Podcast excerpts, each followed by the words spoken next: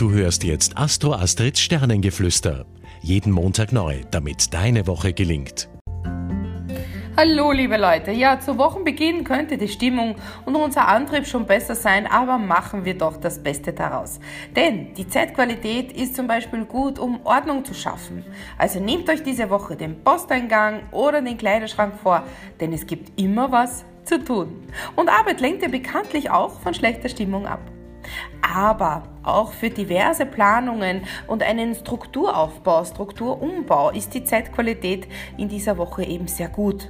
Denn diese Konstellationen, die unterstützen uns hier schon mit genug Realitätssinn. Aber Achtung, tappt nicht in die Falle und seid großzügig, ja, also seid nicht so kleinlich dabei.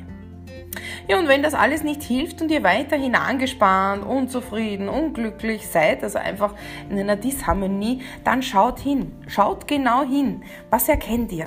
Was möchtet ihr ändern? Vor was habt ihr Angst? Ist die Angst wirklich so groß? Wie kommt die Angst daher? Schaut sie euch genau an. Und by the way, es gibt sowieso nur zwei Grundängste, also alle Ängste lassen sich auf zwei reduzieren auf diesem Planeten.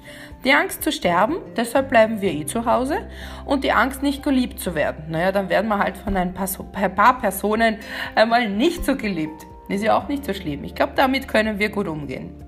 Ja, und zum Wochenende hin, da darf das Trumpelstilzchen dann wieder auf und abhüpfen, denn durch die Sonne-Uranus-Konjunktion steigen da schon mal die, die Emotionen hoch. Ja? Also so das sogenannte gare Hefall.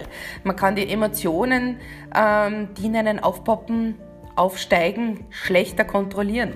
Also Last bringt Abwechslung in den Alltag rein, denn das nimmt dieser Konstellation gleich mal das Tempo heraus.